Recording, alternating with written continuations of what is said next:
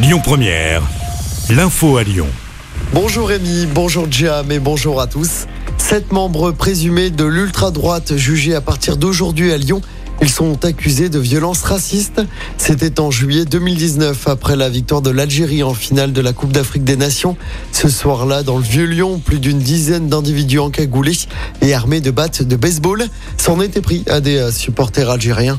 Le procès doit durer pendant deux jours. Les suites de l'agression d'un prêtre à Lyon, deux mineurs ont été placés en garde à vue hier. Ils sont euh, tous les deux soupçonnés d'être impliqués dans les violences et les insultes subies par le prêtre maronite. Les faits, pour rappel, s'étaient déroulés lundi soir dans le 8e arrondissement. Le prêtre avait été pris à partie par des jeunes qui venaient récupérer un ballon de foot dans le périmètre de la paroisse. Les investigations se poursuivent. Dans l'actualité également, le suspect de l'attaque au couteau d'Annecy transféré au Vinatier. Il a été placé dans une cellule de l'hôpital psychiatrique de Bron. Ce réfugié syrien de 32 ans était jusqu'ici dans une cellule anti-suicide à Eton en Savoie? Il est mis en examen pour tentative d'assassinat. Il n'a toujours pas expliqué ses motivations. Jeudi dernier, il avait poignardé pour rappel deux adultes et quatre très jeunes enfants dans un parc près du lac d'Annecy. Les victimes sont désormais hors de danger.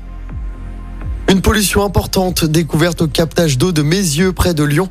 La métropole a relevé une concentration importante au perfluoré, molécule aussi appelée polluant éternel. Une pollution sans conséquence hein, pour la consommation en eau potable, puisque le site est inexploité depuis deux ans en raison de traces de pesticides, mais son origine reste un mystère. Le coup d'envoi aujourd'hui du Lyon Street Food Festival 7e édition. Ça va durer jusqu'à dimanche aux usines Fagor dans le 7e. C'est d'ailleurs la dernière fois que le festival a lieu là-bas. Dès l'année prochaine, il va déménager dans l'ancien technicentre de la Mulatière.